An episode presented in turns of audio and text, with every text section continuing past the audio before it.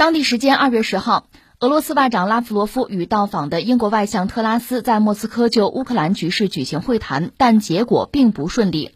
拉夫罗夫在会后表示，会谈进程像哑巴与聋子的对话一样。英国独立电视新闻报道称，拉夫罗夫在会谈期间存在冷落特拉斯的不礼貌行为，即在记者招待会结束之后突然离场，独留特拉斯一人待在台上。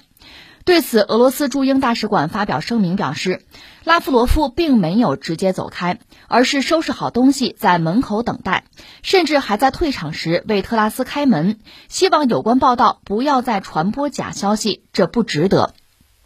呃，这个新闻咱们先放在一边啊。目前关于这次英国的这位女士，这是一位外相啊，就是外交大臣啊。出访俄罗斯和俄罗斯外长拉夫罗夫见面，呃，两个人对话的一些细节曝光。这些曝光的细节，呃，一开始我都觉得匪夷所思，我甚至怀疑是假消息。但是现在越来越多的信息显示，这可能是真的哈。我先把这事儿先说一说，重复一下，就是俄罗斯外长拉夫罗夫和呃英国的外交大臣特拉斯两个人有一个对话，对吧？就前两天的事情，就是说拉夫罗夫感到很失望，觉得是这个聋人和哑巴之间的对话。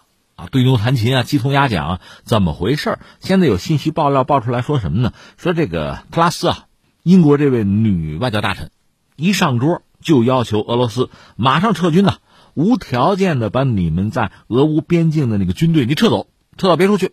拉夫罗夫就解释说呢，说这个俄军呐，他的位置是在俄罗斯的国土上，他没有在乌克兰，所以我们有权利在自己的国家的领土上任何地方我们调动啊。我们搞军演啊，这我们的权利啊。那位特拉斯女士就说：“我不管，俄军必须立即撤退。”拉夫罗夫就问：“你承认俄罗斯对顿河畔罗斯托夫和沃罗涅日地区的主权吧？”特拉斯就说：“呢，大英帝国永远不会承认俄罗斯对这些地区的主权。”在这儿我得插一句啊，呃，我们现在不知道拉夫罗夫是故意设了个套呢。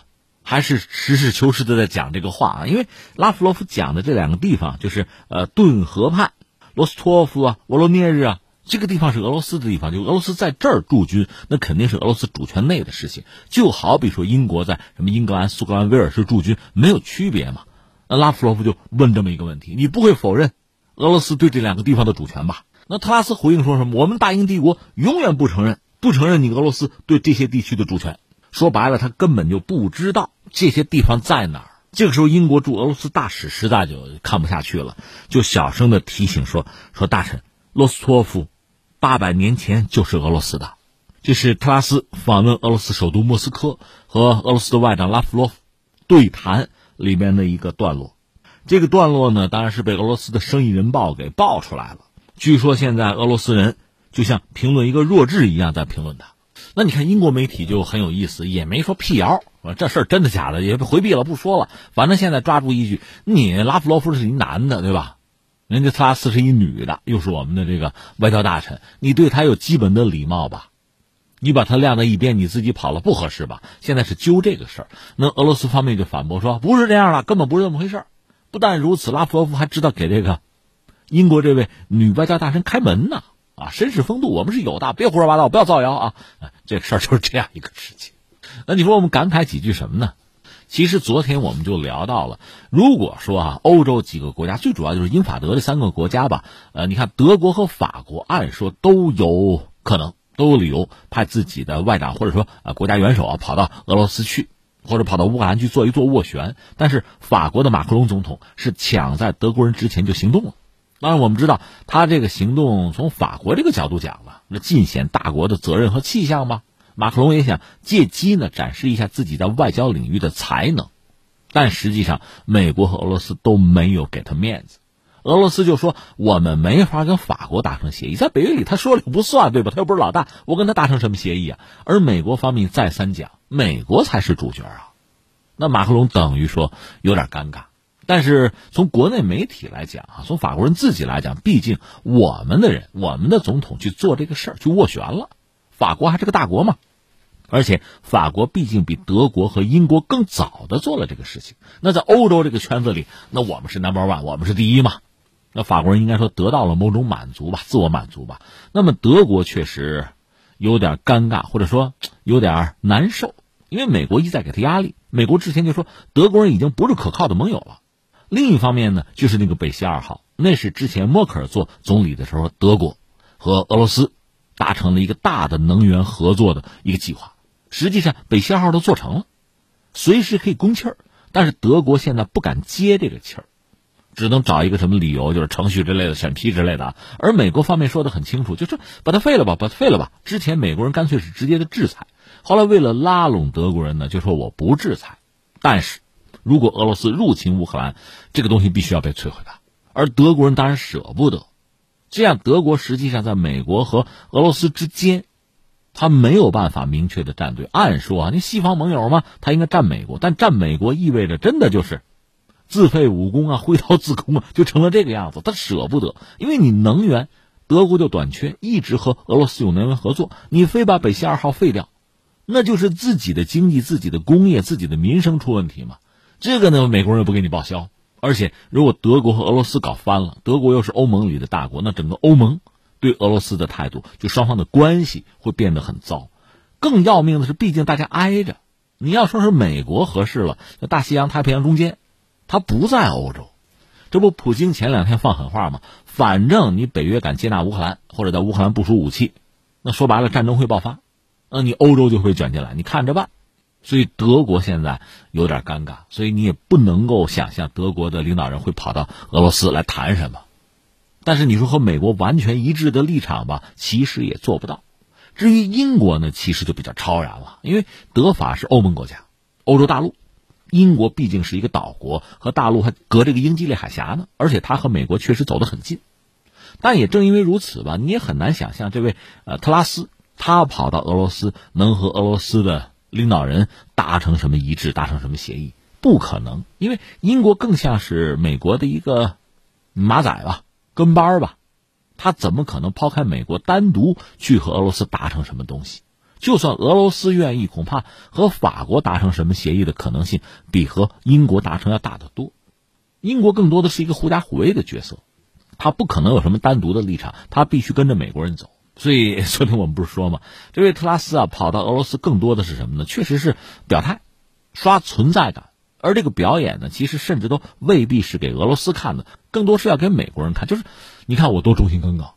那但是啊，下面我们该说但是了。昨天节目里我还专门回忆了一下俄罗斯，包括之前的沙俄和英国，就英国鼎盛时期大英帝国嘛，世界头号霸主啊，彼此之间的这个博弈，甚至一度有学者把他们的博弈称作叫熊沙争霸，因为这个熊呢就代表一种大陆秩序，典型的代表人物就是国家呀，就是俄罗斯，就沙俄，因为他从当年的莫斯科公国一点点扩张。按照昨天我们讲英国那个学者麦金德的理论呢，他其实离世界岛的那个核心地带是比较近的，甚至东欧他一度也控制啊。你看在冷战的时候，苏联他不有个苏东集团吗？就是把东欧纳入了，就是控制了。那你说美国也好，英国也好，西方也好，难道不焦虑吗？确实是这样。这所谓叫熊大陆秩序，那个鲨呢？鲨鱼的鲨，海洋秩序，典型代表就是海洋国家英国。英国岛很小啊。你要论国土面积，实际上比日本还要小那么一丢丢，但是呢，它曾经是一个全球性的霸主，日不落帝国吗？它就是通过大量的海外的殖民地、海外的军事基地，把整个世界像编一个网一样，把整个世界操控其中。那雄沙争霸就是沙俄和英国在争霸，在争霸的过程中，实际上便宜了一些国家，一些新兴国家趁机崛起。你比如美国、日本、德国，甚至你看二战的时候，日本。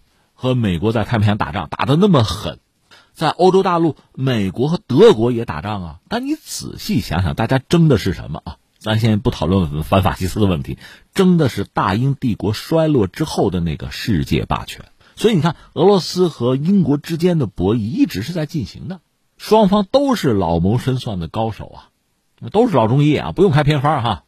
但是如今我们再看这个格局，真是让人觉得大跌眼镜哈。就是英国的外交大臣这位特拉斯呢，我还记得之前他曾经大放厥词说什么呢？说英国也好，西方也好，不必再为之前的那个殖民历史感到羞愧了，自己把自己就解放了，放飞自我了。这也就罢了。这次在俄罗斯，你和拉夫罗夫谈，我就说，作为一个小女子，就算没有受过什么高等教育，就说你对俄罗斯的历史啊、版图不了解，我就不说别的。我要去俄罗斯玩，我总得先看看书啊，总得做做攻略，找几个景点吧。那这位英国的外交大臣跑到俄罗斯去，就大放厥词，你们就得撤军，我们永远不承认某地某地是你们的。当然，我在猜啊，这位这个特拉斯哈，他也许想说的是顿巴斯地区，就是乌克兰那个顿巴斯地区啊。他也许想说东乌啊，我们永远不承认那是俄罗斯领土，俄罗斯也没说是人家自己的领土啊，所以就很可笑了吧？你也看看地图行吗？这么谈话，他这确实没有含金量，怪不得拉夫罗夫很沮丧啊。那如今的英国媒体一直在揪着说，你看俄罗斯人那不讲礼貌啊，拉夫罗夫不陪着我们这个外交大臣，这个有的时候真的让人没办法说，一张照片说明不了什么问题吧。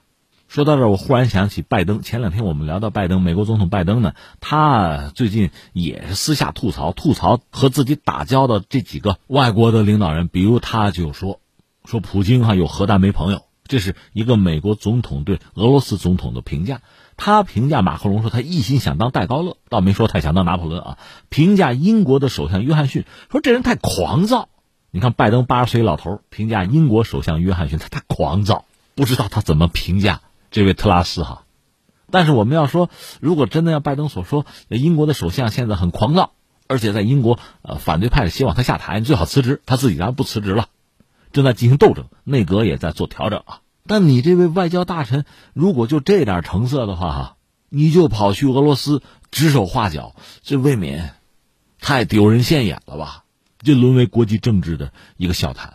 我以前多次感慨过，英国这个国家是一个老牌的帝国主义国家，你喜不喜欢放在一边啊？我们也没有必要说什么牛顿啊、达尔文啊，我们也不说什么亚当·斯密、大卫·李嘉图啊。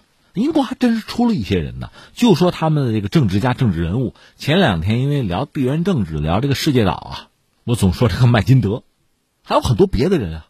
就说英国的这些首相，大家可能比较熟的是这个丘吉尔，你也可以很讨厌他，但你必须承认他是一个有头脑的人。他为维护大英帝国也算是殚精竭虑吧。你不要忘了，当时英国就他手里已经没有牌，英国衰落了。而在这个时候，真正鼓噪冷战，对英国其实是有利的。便于他狐假虎威，到今天这种策略英国人还在用。